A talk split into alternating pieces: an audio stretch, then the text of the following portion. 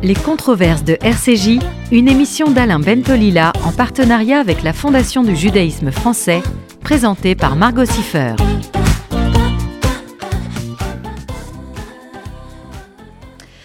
Bonjour à toutes, bonjour à tous, bienvenue dans les controverses de RCJ. Bonjour Alain Bentolila. Bonjour Margot. Et bonjour. De nous retrouver. Ravi également. Bonjour Jean-Marie Petitclerc. Bonjour. Alors, euh, soyez le bienvenu. Vous êtes euh, prêtre salésien, vous êtes aussi polytechnicien, éducateur spécialisé, expert des questions d'éducation dans les zones sensibles. Vous avez écrit plusieurs livres comme Prévenir la radicalisation des jeunes en 2017, La pédagogie de Don Bosco en 2016 ou encore Pour en finir avec les ghettos urbains en 2009. Et on va parler avec vous dans ces controverses de RCJ d'illettrisme. Alors peut-être une première question que je pose à, à tous les deux. Comment expliquer que de nombreux jeunes manifestent aujourd'hui de sérieuses difficultés à comprendre un texte relativement simple? Bon, je commençais. Euh... c'est toi le spécialiste. Jean-Marie. Euh, d'abord, d'abord, merci d'être là, Jean-Marie. C'est vraiment un plaisir pour moi.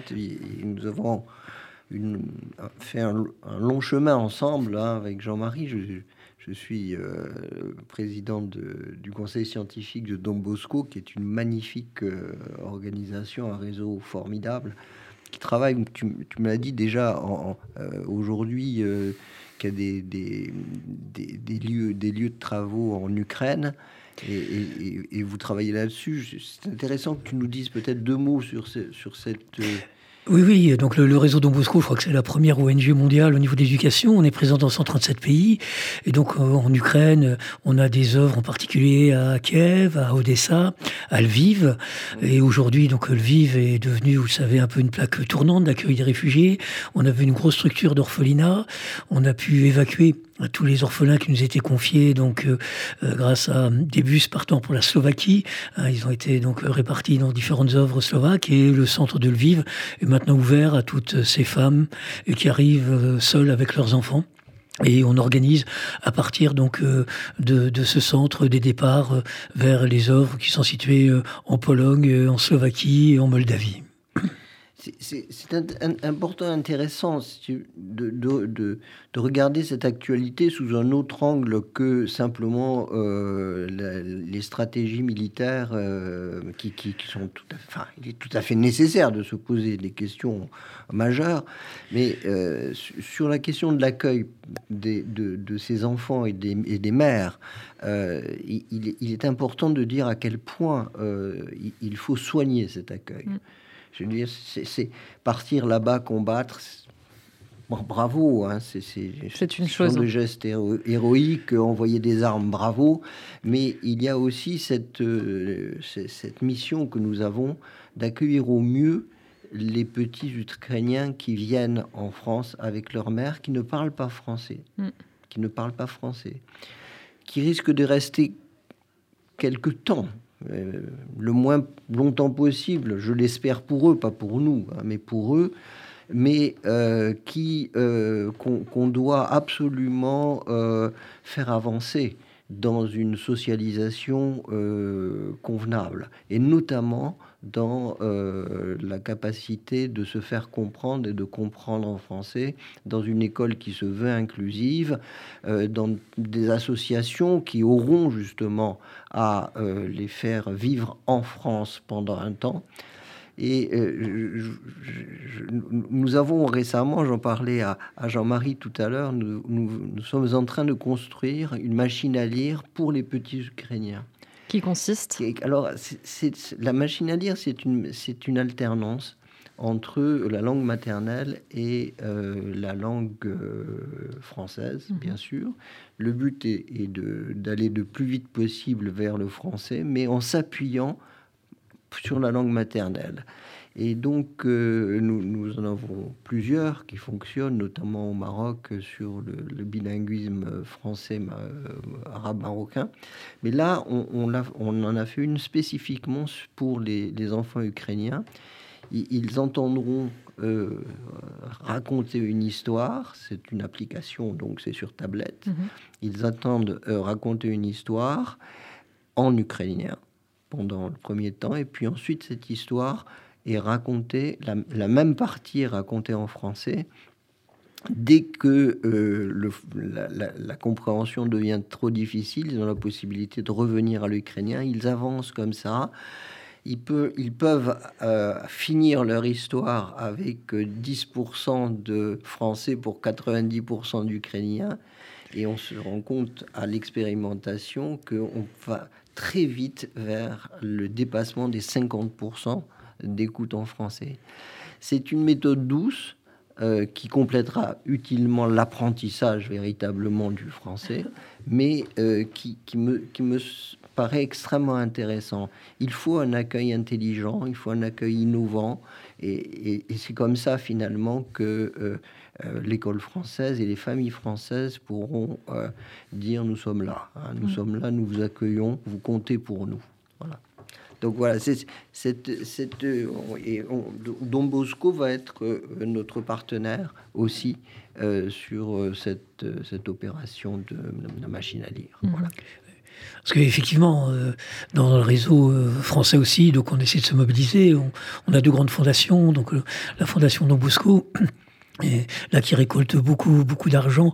Car il faut savoir hein, que c'est merveilleux hein, toutes ces camionnettes qui arrivent avec euh, euh, des, des, médicaments des couvertures. Mais euh, nos frères salésiens nous disent non faut mieux effectivement l'argent et nous de, de, de pouvoir organiser effectivement comme comme on l'entend et puis on a la grosse fondation La Navarre et là on est en lien je suis en lien avec le, le, préfet pour bien sûr ouvrir on a parfois des, des internats qui ont une capacité supérieure au nombre d'internes actuellement accueillis et pouvoir ainsi euh, eh bien, accueillir des, moments et, leurs enfants ukrainiens au sein de nos institutions. Voilà. c'est une, belle, c'est vraiment, c'est une belle institution, Don Bosco. C'est avec une pédagogie qui est une pédagogie très innovante, euh, très tournée vers l'apprenant, euh, et donc voilà, ça, ça, ça, valait la peine en tout cas de, de, de la mettre un peu en exergue. Parce qu'à l'heure actuelle, les enfants euh, ukrainiens qui arrivent en France sont finalement en, insécurité linguistique dans notre pays, mais comme, comme des enfants français aussi le sont. Qu'est-ce que ça veut dire concrètement l'insécurité linguistique que ah. vous, dont vous parlez? Ah, vous, vous, avez l'art de la transition. Qu'est-ce que c'est que l'insécurité linguistique? Euh, peut-être peut-être dire déjà une chose, c'est que euh, le propre de l'homme, c'est euh, d'avoir construit le verbe, une langue, qui permet de faire passer sa propre pensée dans l'intelligence d'un autre, avec une bonne chance d'être compris au plus juste de ses intentions et de recevoir la pensée de l'autre dans sa propre intelligence avec euh, bien, beaucoup de bienveillance, mais aussi beaucoup de vigilance. C'est là, qu'on je définis en creux, hein, la sécurité linguistique. Mmh. L'insécurité linguistique, c'est effectivement de n'être pas capable d'avoir les mots pour dire le monde, d'avoir la capacité euh, de euh, recevoir ce que l'autre me dit ou m'écrit, hein, puisque ça peut être aussi une insécurité écrite puisqu'on parle d'illettrisme aujourd'hui, et, et, que, en fait, euh, je, je, je, subis plutôt que je ne suis capable de prendre les paroles d'un autre et de les filtrer hein, dans ma propre intelligence, de les questionner, etc. Être, être en insécurité linguistique, c'est aussi bien à l'oral qu'à l'écrit, mm. euh, n'être pas capable de se faire comprendre convenablement et de comprendre l'autre. Et donc, euh, euh, il ne faut pas oublier, hein, même quand on parle d'illettrisme, que l'illettrisme prend sa, sa source dans la non-maîtrise de la langue orale. Et il y a donc une différence entre l'illettrisme et les peu lecteurs. Alors, les peu lecteurs, c'est une population très particulière. Euh, l'illettrisme, grosso modo, aujourd'hui, puisqu'on rentre vraiment dans le sujet, l'illettrisme aujourd'hui, c'est à peu près 10% euh, de la population de plus de 15 ans. Mhm. À peu près. Hein. En gros, en gros c'est ça. Si on se fie à, euh, aux tests qui sont passés lors de la journée de préparation défense. Hein. Et 10%, ça fait beaucoup. Hein. ça fait quelques, quelques, quelques millions hein, de, de, jeunes en difficulté importante. Et on pourrait définir l'illettrisme comme étant l'incapacité de lire un petit texte de quelques lignes et d'en tirer, et d'en tirer euh, profit pour agir. C'est ça l'illettrisme, c'est cette capacité sur un texte court d'être capable d'en tirer les informations essentielles qui permettent d'agir de façon pertinente au niveau social, professionnel, etc. Par exemple, la plupart des accidents du travail, enfin énormément d'accidents du travail sont dus à euh, l'incapacité de lire les consignes euh, de sécurité. En fait, il les déchiffre sans en comprendre le sens, du coup. Il les déchiffre sans en comprendre le sens, ou, quelquefois il ne les déchiffre même pas. Mm. Donc, euh, donc il, y a là, il y a là quelque chose d'extrêmement frustrant et, et, handicapant dans, dans la vie sociale. Mm-hmm. Donc euh, on, pourrait, on, pourrait, euh, on pourrait dire euh, que la, question de l'illettrisme est une question qui a été considérablement négligée par tous les gouvernements, y compris celui-là, y compris celui-là, ce, qui est très, très, très dommage. On a fait une agence, on a fait des, des, des, des comment dire, on a créé des postes interministériels, etc. On, a fait des journées, mm. euh, on a fait des années, etc. Tout, cela n'a absolument rien donné parce que, c'est la question que vous posiez tout à l'heure, Margot, la, source même de l'illettrisme, la source même de l'illettrisme, c'est un apprentissage qui est un apprentissage qui a été terriblement négligé pour un certain nombre d'enfants. Comment l'expliquer? Comment l'expliquer? Je, crois que tout commence, alors tout ne finit pas, mais tout commence euh, euh, avec, euh, avec la petite enfance et l'école maternelle. Un enfant qui n'a pas suffisamment de mots pour, pour pouvoir s'exprimer est un enfant qui apprendra très mal à lire et très mal à écrire. Euh, je, voudrais repousser deux, hypothèses qui sont fausses. Euh, l'une qui est euh, de, se dire que finalement l'illettrisme c'est une question de méthode de lecture, c'est pas vrai. Mm. Hein, l'illettrisme n'est pas une question de lecture, quelle que soit la méthode de lecture utilisée. Un enfant qui ne maîtrise pas la langue orale n'apprendra pas bien à lire ou très mal à lire et à écrire. Ça, c'est tout à, tout à fait clair là-dessus. Et puis, euh, la, la, la, deuxième hypothèse, c'est que l'illettrisme est une question de dyslexie et qu'en en fait, c'est la dyslexie qui est la mère de l'illettrisme. C'est pas vrai non plus. On a 10% d'illettrés, on a entre 2,5 et 3% de dyslexiques. Hmm. Voilà, donc euh, écartons ça et il vaut beaucoup mieux se tourner vers euh, la façon dont un enfant est accompagné tout au long de son apprentissage. Jean-Marie Petitclerc, vous voulez rajouter quelque chose?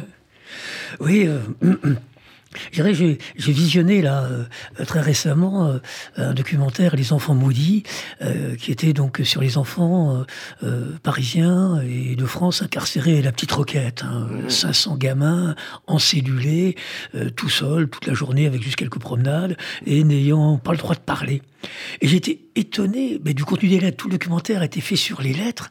Et de se dire, ces gamins qui étaient des vagabonds, ces gamins, qui, ces fameux apaches, euh, faisaient des lettres. Enfin, je veux dire, donc on se dit, ça, ça fonctionnait mieux, peut-être qu'aujourd'hui, hein, avec des lettres, parce que c'était leur seule capacité de pouvoir s'exprimer. À quelle époque? Ben, C'était entre 1850 et 1900, 1900 la Première Guerre, quoi. Hein, hein et, et, et, je posais la question au réalisateur en disant, mais c'est un mystère. C'est vrai, quand on voit, moi je reçois des lettres de jeunes incarcérés, je me dis quelle pauvreté de style par, rapport à, la richesse de ces lettres. Donc, euh, il y a vraiment une question sur, sur comment, effectivement, euh, l'enfant est moins accompagné. Or, c'est des gamins qui n'ont pas été beaucoup à l'école, faut dire, mais ils été quand même un peu au début, où, où, les familles prenaient, euh, accordaient de l'importance. Enfin, je veux dire, à l'écrit, c'est vrai qu'aujourd'hui, ben, c'est la télévision, c'est le numérique, et, et, que l'écrit avait sans doute une part plus importante dans la capacité à, à, pouvoir ben, transmettre, enfin, je veux dire. Parce que comme tu dis, euh, l'illettrisme, c'est l'incapacité euh, de, pouvoir prendre conscience du sens d'un court texte, mais c'est aussi, et, c'est pénalisant, l'incapacité de mettre par écrit les quelques idées fortes qu'on entend. Bien sûr. et, je prendrais cet exemple d'un adolescent que, que j'accompagnais qui faisait le mariole en classe, insolent, etc. Et il était donc en quatrième. Et, le professeur me dit, vous vous rendez compte, il prend même pas euh, dans son cahier de texte, regardez, c'est vide, il prend aucune note, etc. Mais il dit, mais il sait pas, il sait pas. Alors bien sûr, il, il, va pas le montrer qu'il sait pas au niveau. Donc il est obligé de faire le mariole. Il y en a beaucoup de, jeunes comme ça au niveau du collège qui sont dans des attitudes de, de chahut, etc. Mais parce qu'ils maîtrisent pas, enfin je veux dire. Et, et, dire à, son copain que ben, qu'on sait pas euh, bien écrire, euh, c'est pas possible. Donc, vaut mieux refuser. Le, refus, euh, le refus d'écrire va être la stratégie de défense par rapport à afficher le fait qu'ils savent pas écrire. Mais alors, pourtant, ces enfants qui ont des difficultés, j'ai l'impression qu'on les fait de moins en moins redoubler, qui, passent à travers les mailles du filet. Comment expliquer ça? On a l'impression que, la primaire essaye de, les maintenir en, survie, mais que le collège les, achève. On se dédouane de nos, de nos propres lâchetés hmm. et de nos propres renoncements euh, en, faisant semblant de euh, les coucouner et de faire en sorte qu'ils ne soient pas, c'est un terme à la mode, discriminés. Mhm.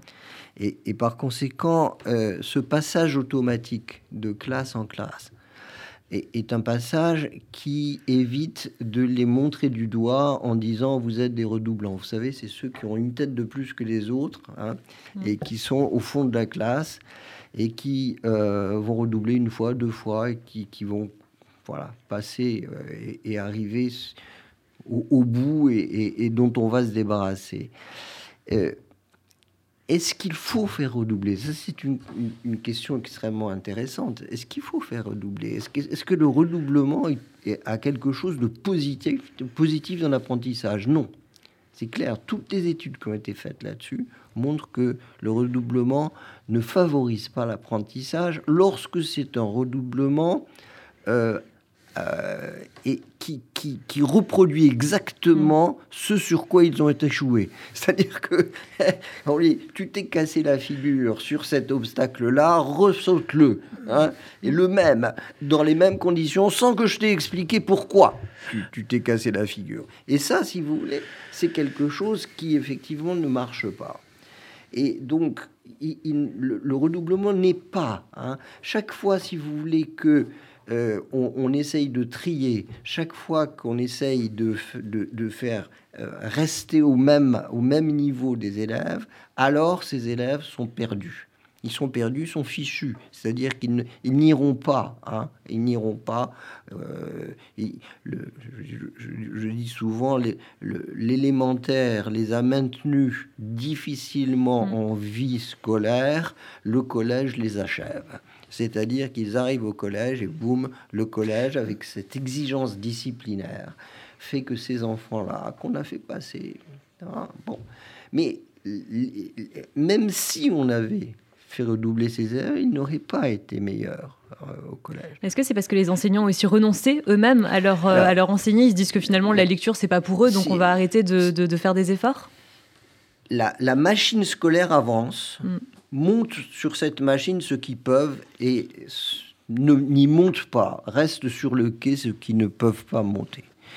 Et, par conséquent, euh, moi je pense très clairement que la seule voie possible aujourd'hui pour euh, faire en sorte que l'école ne devienne pas euh, la, la, la, machine à créer de l'illettrisme, qu'elle est 10%. Hein. On dirait il y en a 90% qui ne sont pas illettrés.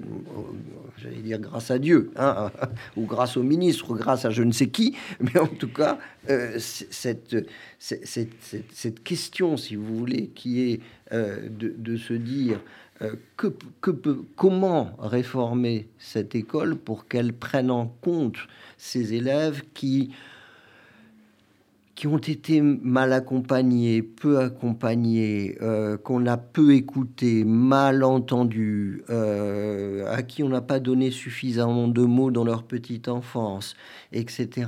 Comment est-ce qu'on peut faire en sorte que ces élèves ne soient pas programmés pour l'échec? Parce qu'en fait, l'illettrisme, c'est la programmation de l'échec scolaire.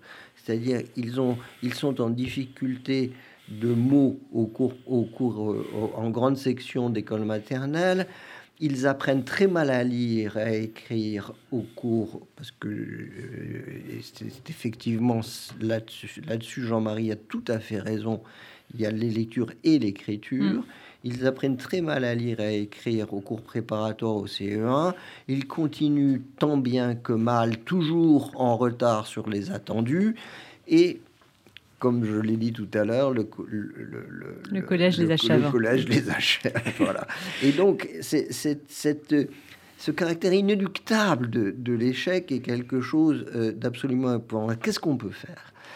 Il faut conduire euh, la pédagogie avec les yeux grands ouverts.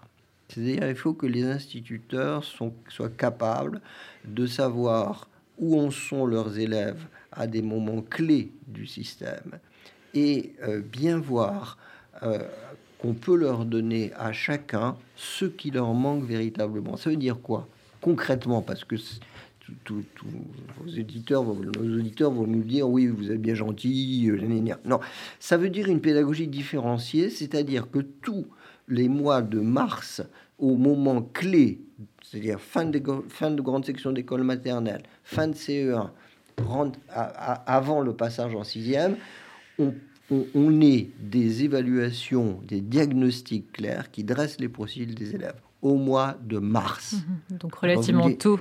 Vous me direz, pourquoi au mois de mars? Pourquoi au mois de mars? Parce que mars, avril, mai, juin, hein, on a au moins trois mois pendant lesquels on va pouvoir agir en toute lucidité. Mhm. C'est-à-dire qu'on leur fait passer ces euh, analyses de profil, les, les, instituteurs les ont, et sur le vu de ces analyses de profil, ils vont deux fois par semaine, et je préconise avec leurs collègues du niveau au-dessus, ils vont pouvoir effectivement dire euh, voilà ce qu'on va donner au petit machin qui a un déficit considérable de vocabulaire. Voilà ce qu'on va donner au, à la petite machine parce que elle a euh, des difficultés terribles de compréhension des, des histoires. Elle n'a aucune idée des images qu'on peut se faire, etc. Et on va pouvoir effectivement petit à petit ne pas laisser des enfants à l'abandon. Parce que pour l'heure, ce qui arrive, c'est que ils sont finalement euh, orientés vers euh, vers l'illettrisme. Oui, vers des, des, BEP, des CAP, enfin des métiers ah. manuels qu'ils n'ont pas forcément ah envie, envie de faire. Et du coup, c'est aussi accepter que l'illettrisme débouche sur ça, sur des parcours professionnels et techniques, ce qu'ils n'ont pas forcément envie, encore une fois, de, de faire. Jean-Marie Petitclerc. Oui, moi, je dirais d'abord, enfin, tu parlais de machine scolaire, euh, le, problème, c'est une machine qui respecte pas le rythme. C'est-à-dire qu'il me semble que le rythme d'apprentissage euh, est effectivement différent d'un enfant à l'autre. Et, il me semble que le plus gros reproche qu'on peut faire à notre machine, c'est, de devoir mettre tous les enfants sur le même rythme. Souvent, je prends l'exemple de la marche. Il y a des gamins qui, qui marchent à 11-12 mois, d'autres à 13-14, d'autres à 17-18. Bon, l'environnement commence à s'inquiéter un peu, mais personne ne va dire 18 mois, tu sais pas marcher, allez, tu te recouches comme un 9 mois et on recommence. C'est bon. Et puis il y a la conviction qu'un jour il sera marché, mm. mais que euh, pour des enfants, eh ben, il y en a certains pour lesquels il faut plus de temps. Et ce que j'aime souvent dire, c'est c'est pas parce que vous avez marché le plus tôt que si on fait une course aujourd'hui, vous serez euh, en tête de la course. Hein, parce qu'on a tendance à confondre aussi précocité et intelligence dans notre pays. Hein, précocité, c'est c'est un rythme effectivement qui est qui est plus rapide, mais euh, Einstein n'était absolument pas un enfant précoce. et voilà pourquoi il me semble que L'initiative qu'on prend parfois dans le réseau pour essayer de, sortir de ça, parce que euh, faire passer quelqu'un qui n'a pas le niveau, c'est le mettre en échec. Le faire redoubler, euh, effectivement, avoir un grand AD, c'est, d'essayer d'avoir des, des, itinéraires. On fait ce qu'on appelle nous des classes préparatoires au collège, c'est-à-dire que euh, l'enfant de CM2, bon, on sent bien qu'il va être en difficulté. On prend un an. Alors académiquement, ça reste un CM2, mais dans l'organisation de la maison, c'est le régime du collège. C'est-à-dire qu'il est dans la cour des collégiens, il a le régime. On fait pareil, CPL, classe préparatoire au lycée, le, gamin qui sort de, troisième, et puis vraiment qui, qui est pas du tout intéressé par un, par un métier manuel, parce que je crois que pour réussir en lycée professionnel, il faut avoir de l'intérêt pour la branche professionnelle dans laquelle on est. Eh bien, prenons le temps.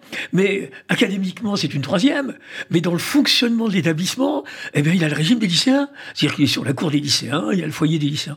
Je crois que toutes les initiatives permettent effectivement de mieux respecter le rythme, ce que je trouve un peu terrible, c'est de vouloir effectivement que tous les enfants marchent au même rythme. Et après, alors, je trouve que c'est aussi dramatique dans notre pays, c'est de faire que la, voie professionnelle soit une, euh, une, voie de l'échec scolaire. Non, je veux dire, la, voie professionnelle, c'est une merveilleuse voie. Euh, on a maintenant aujourd'hui la possibilité d'avoir un CAP, un BEP, de, de, faire un bac pro, de faire une licence professionnelle pour des jeunes. Mais il faut qu'il y ait un intérêt, je veux dire, à, les mettre en lycée professionnel uniquement des jeunes parce qu'on on n'a pas su les caser ailleurs, c'est aussi une catastrophe pour nos lycées mmh. professionnels. Parce que moi, je crois beaucoup à l'enseignement professionnel. Enfin, je veux dire, tu as préfacé un livre hein, sur s'épanouir en, lycée pro, mais, mais il ne s'agit pas que ce soit une sélection par l'échec, il s'agit que ce soit une sélection par l'intérêt. Mmh. Hein, Et là aussi, je, je toucherai un mot, ce qui me semble aussi un des défauts de notre système scolaire, c'est que au collège, on ne permet à un gamin de toucher du bois que dans le cadre d'une orientation professionnelle vers les métiers de la menuiserie. On ne permet à un gamin de toucher un moteur que dans le cadre d'une orientation professionnelle vers le métier de la mécanique. Or, moi, je connais des gamins qui ont besoin de toucher le bois pour comprendre la géométrie. C'est-à-dire que pour comprendre la géométrie, ils ont besoin de couper le rectangle en deux, ils voient les triangles, et puis on, voit clair, effectivement, ces hauteurs par base. Mais il y, a, besoin de ça. Le, petit dessin, euh, euh, je, vois des, des, gamins qui ont besoin de toucher le moteur pour comprendre la physique, de voir effectivement le piston dans le cylindre, pas pour devenir garagiste, mais simplement pour comprendre Or là, effectivement, on a un collège qui va privilégier des formes d'intelligence très conceptuelles, hein, euh, euh, mathématico, euh, verbo-linguistique, hein, mais, mais, peu, effectivement, tous ceux qui auraient besoin de ces supports-là.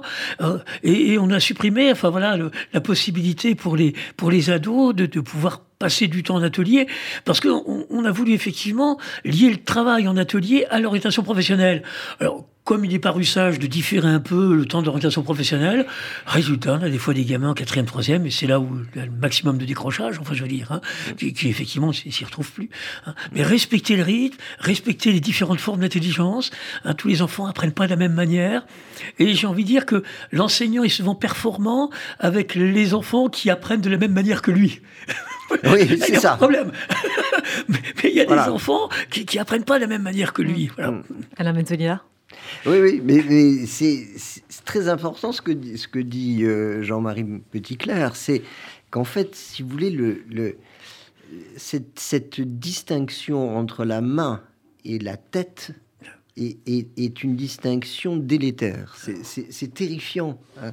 Moi, je, je, je, je, souhaiterais que les meilleurs élèves qui rentrent au collège aient un enseignement euh, qui euh, euh, leur fait toucher du bois, comme, voilà, comme dit Jean-Marie, toucher du bois, hein, toucher, monter un circuit électrique, et, que ces, ces, habiletés soient aussi valorisées que l'analyse d'un texte littéraire. Mm-hmm. Et, et, et, donc, c'est une, une, chose très très importante parce que ça briserait euh, cette, cette distinction et surtout cette idée, hein, tu vas faire un CAP parce que tu n'es pas capable de faire autre chose. Les études ne sont pas faites pour toi. Tu, tu, tu, tu, tu es voué à euh, la bêtise manuelle, mhm. à l'imbécilité manuelle. C'est, et, et, et tout, c'est terrible parce que toutes tes recherches euh, et, surtout toutes les réformes qui ont été faites, même les dernières réformes de l'enseignement professionnel, n'ont rien changé à ça. Rien.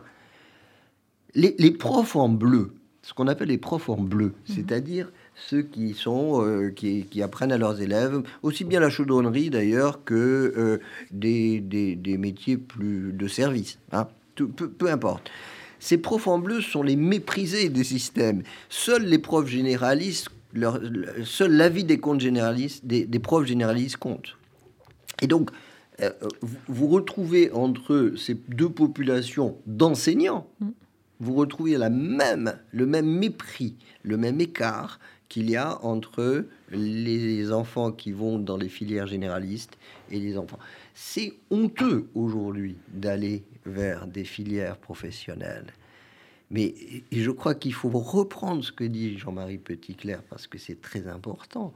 Il faut imposer dans les filières dites généralistes des, euh, un travail euh, et une relation à la matière, hein, une, une habileté de la main qui D'ailleurs, et il a parfaitement raison, certains enfants, c'est ce qui va déclencher la compréhension. Mm.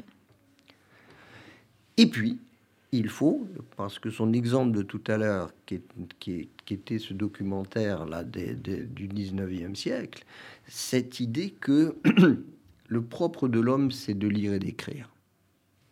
Et que euh, c'est une...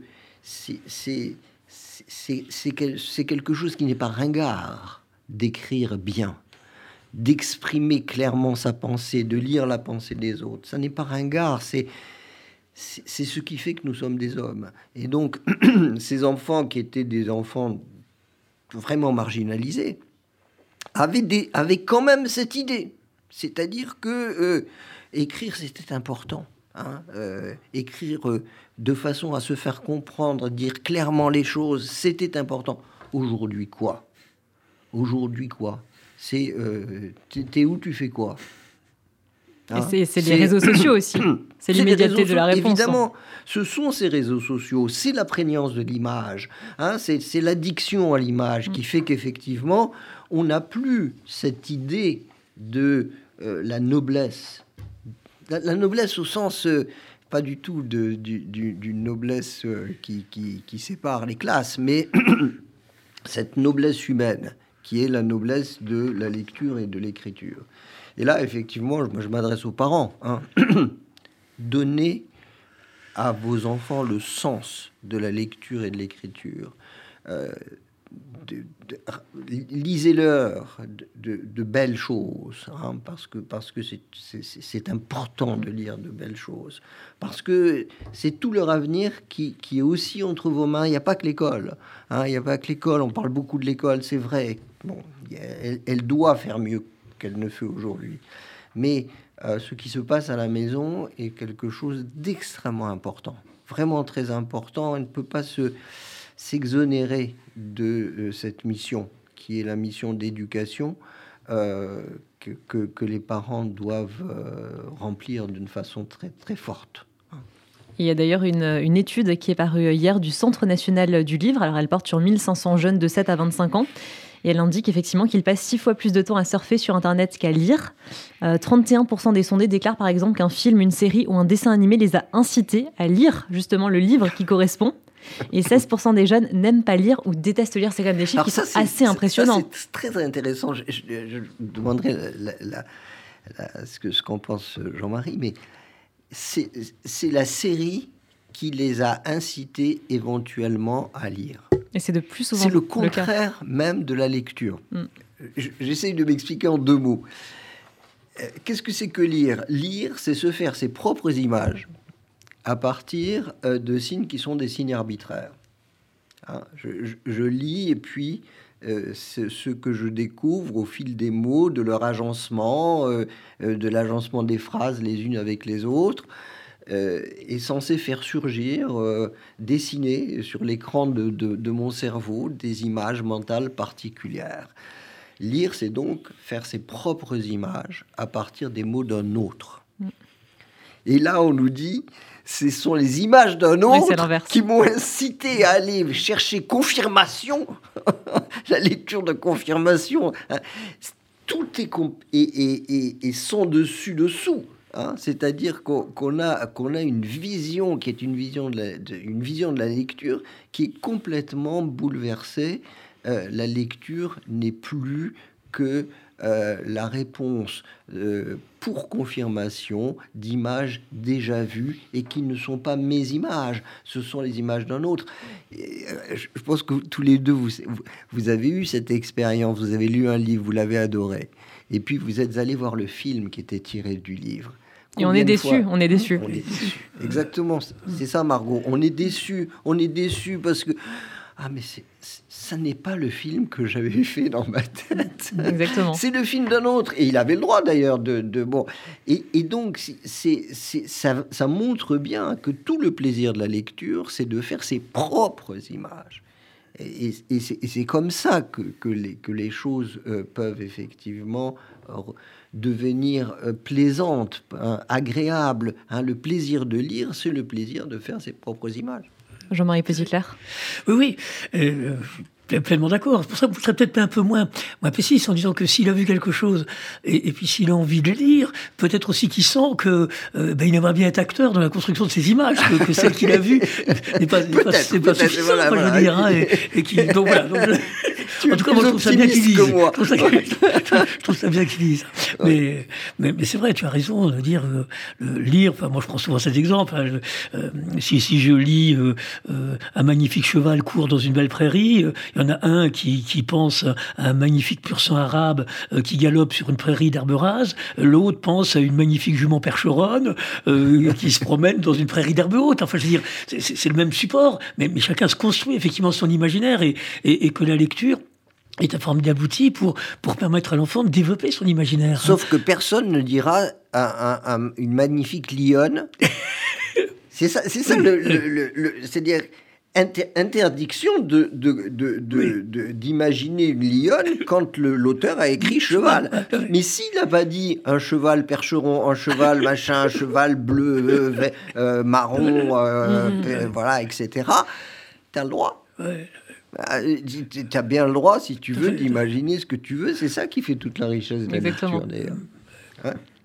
Et, et c'est cela que, que des, des, jeunes en situation d'illettrisme, euh, euh, à quoi des, des, jeunes en situation d'illettrisme n'ont pas droit? Ils, ont, ils ont perdu le droit à l'imaginaire contrôlé. Hein. c'est ce que j'appelle moi enfin, la lecture imaginaire contrôlée, c'est-à-dire ils ont perdu le droit de faire leurs images avec euh, ce qu'un autre leur a envoyé de très loin. Hein, et, et ils sont d'autant plus perméables du coup à des discours sectaires et intégristes également. Alors évidemment. Ça, Jean-Marie Petit-Clair, oui. C'est Jean-Marie te répondre parce que. Bah, oui, oui, c'est sûr que ils vont être beaucoup plus sensibles à des messages très simples. Enfin, on sait que tous les, discours sectaires ou discours complètement simplificateurs, euh, avec souvent un manichéisme, et, que quand on, ne manipule pas bien toutes les subtilités, enfin dire du, du, langage, effectivement, on va être plus à l'aise sur des sur des messages radicaux. Et, euh, là, je, alors, ce, sur quoi je voudrais euh, insister, c'est vraiment euh, la, découverte que Alain euh, m'a permis d'effectuer. Moi, je travaille dans la, prévention hein, de, la violence hein, dans, tous ces quartiers. c'est de se dire, combien effectivement la lutte contre l'illettrisme est un, merveilleux outil euh, de prévention de la violence. C'est-à-dire que euh, lorsque on ne sait pas mettre des, mots euh, sur ce qu'on ressent, eh bien, on va effectivement privilégier le langage en acte. Enfin, je veux dire, et, toutes les études montrent. Hein, il y avait une étude qui a été faite sur les, mineurs incarcérés dans les grands quartiers de mineurs des prisons d'Île-de-France, au nid Bois d'Arcy-Fleury. La moyenne de vocabulaire était autour de, 400-600 mots. Enfin, on dit pas. À peine. On dit pas grand-chose. À peine, ouais. Oui, c'est ça, c'est à peu près 350. On ne dit pas grand-chose. Et, euh, Alors qu'il devrait en avoir euh, au minimum 3000. 3000, voilà. C'est considérable. Hein. Bien sûr. Et, et, j'aime dire que ce, ce, langage, enfin je veux dire, je parle du langage quotidien, pas du langage philosophique ou, mm. ou, technique, mais bon, il y a la fond, ça me permet de décrire l'environnement, le langage descriptif, ça me permet de mettre des mots sur l'action, langage performatif, et puis ça permet de mettre des mots sur ce que je ressens, c'est langage émotif. Moi, j'ai envie de dire que l'expérience me montre que la, plupart des, adolescents que j'ai pu côtoyer, euh, euh, sujets d'actes de violence importants, on pourrait les qualifier d'handicapés du langage émotif. C'est-à-dire que l'incapacité de pouvoir mettre des mots sur ce qu'ils ressentent va faire effectivement qu'ils vont privilégier euh, le langage en acte. La manière de, de, montrer que je vais pas bien, c'est de casser et, d'agresser. Euh, la, manière, comme, comme je sais pas mettre des mots sur les sentiments euh, que je ressens à, l'égard d'une fille, ma, ma, seule manière va être d'avoir des gestes déplacés. Enfin, je veux dire, et, on voit effectivement combien cette incapacité de mettre des mots va être un facteur, enfin, du passage à l'acte, que ce soit le, la violence sexuelle, que ce soit la, la casse, que ce soit que ce soit l'agression. Donc là, euh, cet enjeu d'illettrisme, c'est pas simplement un enjeu culturel, c'est aussi un enjeu sociétal, enfin, je veux dire, hein, bien sûr. Hein, dans, le vivre ensemble, enfin, je veux dire. Bien sûr, bien sûr, c'est clair. Ce que, quand j'ai osé dire, euh, il y a bien il y a longtemps quand j'ai commencé à travailler sur, sur l'illettrisme, euh, quand j'ai osé dire que quand on n'a pas les mots pour pour, pour l'autre, euh, on, lui donne des coups. Mm. Euh, ça a été une levée de bouclier. en me disant, mais comment osez-vous euh, dire que ceux qui, qui, qui, ne sont incapables de, qui sont en insécurité linguistique, mm. c'était ta, ta, première question, euh, sont, sont, sont, sont, nécessairement des violents. Il y a des gens qui euh, ne parlent pas ou très peu et qui sont très doux. bien, sûr, évidemment, hein, évidemment. Mm. Mais par contre, il y a des gens qui parlent beaucoup et qui, pour autant, sont violents. Mais il faut considérer que euh, le langage, l'expression orale comme l'expression écrite, diffère la violence. Mm-hmm. Hein, c'est l'histoire de, Rému qui dit euh, retenez-moi, hein, retenez-moi, euh, où je fais un malheur.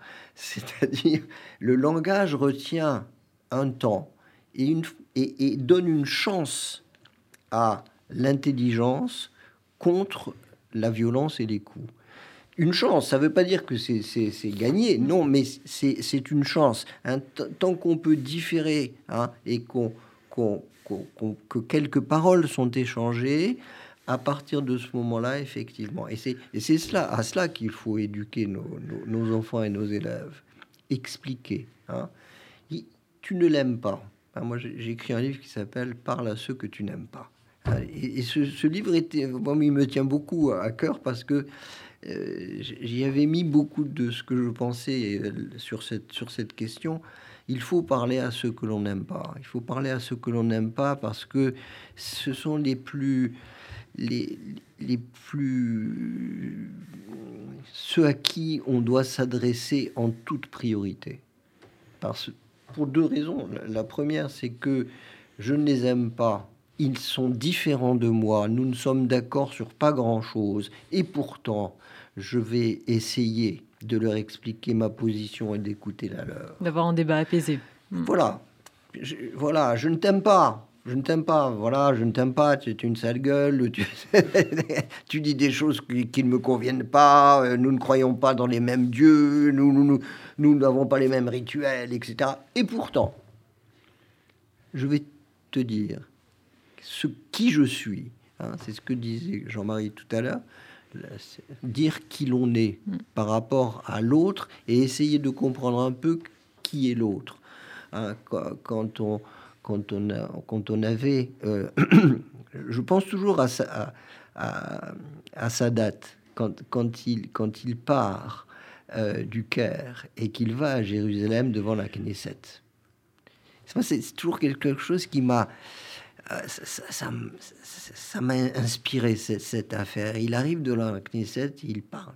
Mhm. Il parle à ceux qui sont ses ennemis. Je dis, il leur dit pas, je vous adore, mes frères, nous sommes tous. Non, non, non, pas du tout. Il leur dit clairement les choses, on n'est pas d'accord, euh, euh, vous faites des choses dont qui ne me conviennent pas, etc. Et moi aussi, je fais des choses qui ne vous conviennent pas. Très bien, mais on parle. Je vous parle. Et il leur parle. Et, cette, ce déplacement, c'est-à-dire il se déplace, il fait des milliers, il fait des, centaines de kilomètres, et il, va dans un lieu qui n'est pas le sien et, il, leur parle. ce, déplacement, c'est toujours, c'est le propre de, de, de l'écriture, de la lecture et de, et de la parole. C'est-à-dire que quand on parle, on se déplace. Mm. Hein, on, fait un pas, on franchit quelque chose. Et, et, et, ça ne veut pas dire qu'on est que parce qu'on parle on est d'accord. Non, mais on sait souvent pourquoi on n'est pas d'accord. Et, c'est un, pas considérable qui est alors franchi. Donc euh, cette, cette question de, de, la, du passage à l'acte violent, je, pensais à quelque chose pendant que tu parlais tout à l'heure, je me disais, finalement, bon, euh, le propre d'un homme, enfin, quand homme avec grand H, hein, Margot, euh, ne me fait pas de procès en machisme. Mais euh, la, la, la, capacité, si vous voulez, la, ce qui fait le propre de, de, de, de l'humain, mm. c'est le fait que euh, il est. il, il, il, a vocation à laisser une trace. Hein. C'est le propre d'une main, c'est l'idée de laisser une trace parce que c'est le seul animal qui a conscience de son existence et de sa mort. Et comme il a une, conscience aiguë des deux choses, c'est-à-dire je suis singulier et je sais aussi que je ne serai plus. La, seule façon de résoudre ce, ce, terrible diable, c'est Dieu, évidemment, mais si si si si s'il y, a personne, hein, euh, alors euh, c'est euh, la question de laisser une trace de son esprit pour les autres. Mhm. Et cette trace, elle peut être soit pacifique, j'écris, j'écris, j'écris, j'écris. Hein. Je disais dans un de mes livres, je disais, quand, viendra, quand, le moment, euh, j'espère que quand j'arriverai, je ne sais où, on me dira non pas as-tu été bon, mais as-tu écrit hein.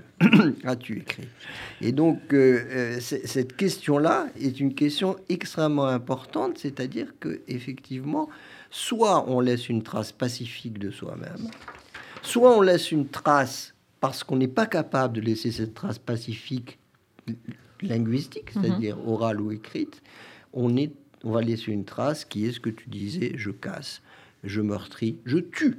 Et justement, ça peut les emmener en prison. Et qu'est-ce qui est fait dans ces prisons pour les aider, ces, ces jeunes en difficulté? Ah.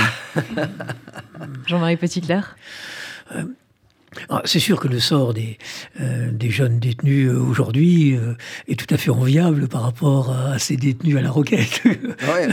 J'ai pu voir. Hein, donc, il y, a tout un travail. Comment dire Parfois, enfin, je veux ça peut être un choc euh, euh, salutaire. Le jeune se retrouve face à lui-même, quand même un certain nombre d'éducateurs de la protection judiciaire des jeunesses hein, qui œuvrent dans ces, euh, dans ces quartiers de mineurs. Nous-mêmes, dans le réseau, donc on a ce qu'on appelle des centres éducatifs fermés. Ça me semble quand même une meilleure option. C'est vrai qu'il y a le ferme ils peuvent pas faire ce qu'ils veulent, mais ils peuvent quand même sortir avec des éducateurs pour, mm. pour participer à telle ou telle activité. Bon, c'est d'essayer de, de, de, profiter de, de, de ce temps-là où euh, ils peuvent pas fuir euh, le, dialogue éducatif, enfin, dire, euh, dire le, le jeune, euh, parce que c'est compliqué pour lui hein, de se retrouver en cellule alors qu'il vivait que par les copains. Euh, souvent, les copains l'ont lâché. Enfin, je veux dire, il se retrouve tout seul. Et, et, combien on, sent qu'ils sont en quête, forcément. L'adolescent seul va être quand même en quête de gens qui vont le rencontrer. Lorsque la famille ne veut pas se déplacer, l'éducateur peut jouer un rôle important puisqu'il est souvent le, seul interlocuteur, enfin, je veux dire, de l'extérieur qui vient, qui vient le voir. Alors, il y, a, aussi l'éducation nationale, hein, souci, de, mais euh, mais j'ai envie de dire combien, euh, combien c'est difficile, hein, de, euh, parce que je suis pleinement d'accord avec toi. L'essentiel se joue quand même à l'école primaire, etc. Mmh. Rattraper nécessite toujours des moyens bien plus importants que accompagner. Et, je trouve que notre pays, euh, on, va trouver des fonds importants quand il s'agira de rattraper, il faut le dire, mais si on les utilisait pour mieux prévenir, hein, et c'est un petit peu dans, tout, tous les domaines. C'est parce qu'on a des responsables qui ne voient que le journal de 20 heures le soir. C'est-à-dire, il faut il faut que ce qu'ils prennent comme décision se voit tout de suite. Mhm. Or, en éducation, alors ça Jean-Marie le dira mieux que moi, en éducation, les, espoirs euh, que l'on met dans les, dans, les actes que l'on, que l'on pose mhm. sont des espoirs à long terme, mhm. qui souvent prennent une, deux, trois générations. et peut-être qu'on ne les verra même pas. Et être un éducateur, à mon sens, c'est justement être celui qui est capable de se dire je fais quelque chose, je sème quelque chose dont je ne verrai sans doute pas les résultats et j'en suis heureux. Allez chercher un ministre qui est capable de dire ça. Allez chercher un président qui est capable de dire ça aujourd'hui. Et je dis à ceux qui vont voter bientôt, posez-vous cette question. Quel est celui, hein, quel est le candidat qui est capable aujourd'hui de, de dire peu m'importe mm. ma propre destinée, je vais essayer de faire en sorte que euh, ces, jeunes qui sont là aujourd'hui euh, soient capables de construire un monde un peu meilleur que celui que moi je leur laisserai. Mm-hmm. Et, c'est cette, cette idée du temps long qui est la contradiction même du politique. Le mm. politique est le contraire du temps long. Et donc, quand, quand nos politiques auront compris cela, quand ils auront compris que ça n'est pas l'image qu'ils donnent d'eux-mêmes tout de suite, immédiatement, ça ne, ce ne sont pas les, les, les, la, la, la, preuve qu'ils assèneront immédiatement de leurs bonnes actions euh, qui comptent, c'est ce qu'ils auront mis en place. Mm-hmm. Et, et, dont ils ne verront pas les fruits. Peut-être que ce sera leur concurrent politique qui en recueillera les fruits. Mais c'est ça, la, la, la, les, comment dirais-je, euh, l'éthique. L'éthique politique, elle est là elle est là. Malheureusement, nous n'en sommes pas là. Autant vous le dire. Hein. Autant vous dire que nous n'en sommes pas là du tout. Euh, autre le semeur, autre le moissonneur, comme on dit parfois. Poser la question de, des prisons, oui, oui. Euh, et, ça revient à ce que disait euh, Jean-Marie tout à l'heure, qui était en fait cette émotion qui monte et qu'on ne met sur, les, sur laquelle on ne met pas de mots. et, c'est ce que dit notre ami euh, Serge Boimard, mmh, qu'on a, hein, qu'on a eu euh, dans, cette émission. Il, il, dit ça, il dit euh, ces enfants qui ne lisent pas sont pas nécessairement des fainéants ce ne sont pas des, des, des, des, des incultes absolus et voilà. Hein. Non, ce sont souvent des, enfants qui n'ont pas euh, la patience. Mm. Euh, de, de, construire, de construire leurs images. Euh, ce sont des, des, enfants, des, jeunes qui, dont l'émotion est, tellement forte qu'ils sont exaspérés à l'idée de différer le sens. C'est-à-dire que ça n'est pas lire qui les embête, c'est comprendre, c'est construire. Et donc, à, partir de ce moment-là, effectivement, ce, que nous mettons en place avec, euh, avec Serge Boimard dans, dans, dans cinq, régions pénitentiaires aujourd'hui, et qui marche d'une façon, j'allais dire émouvante, vraiment émou je dis émouvante parce que je crois qu'il n'y a aucune, euh, aucune action que l'on a menée qui, qui m'a autant euh, bouleversé que, que celle-là. Nous les faisons travailler sur, les, sur des textes fondateurs c'est-à-dire des textes qui sont euh, euh, sacrés ou, profanes, mais qui, euh, effectivement, posent des questions universelles. Et c'est sur ces textes fondateurs que l'on va essayer de les ramener à l'humanité. Merci Alain Bentouila. On me dit dans le casque que c'est la fin de ces controverses. Merci beaucoup Jean-Marie Petitclerc d'avoir euh, partagé cette heure avec nous. Alors, je le rappelle, vous êtes prêtre salésien, polytechnicien, éducateur spécialisé et aussi expert des questions d'éducation dans les zones sensibles. Merci beaucoup. Merci à vous pour l'invitation. C'est important de dire qu'il est polytechnicien. non, non, mais c'est vrai parce qu'il a un sens de, de, de, la, de ce qu'est la science. Exactement. Mais j'ai remarqué, c'est pour ça que j'insiste dessus. Merci beaucoup Alain Bentolila. Merci. On vous retrouve. un plaisir. Moi aussi, on vous retrouve le mois prochain du coup sur euh, RCJ. En attendant, vous pouvez retrouver cette émission sur le site RCJ, sur YouTube et sur nos réseaux sociaux. Et dans un instant, ce sera RCJ Midi présenté par Rudy Saada.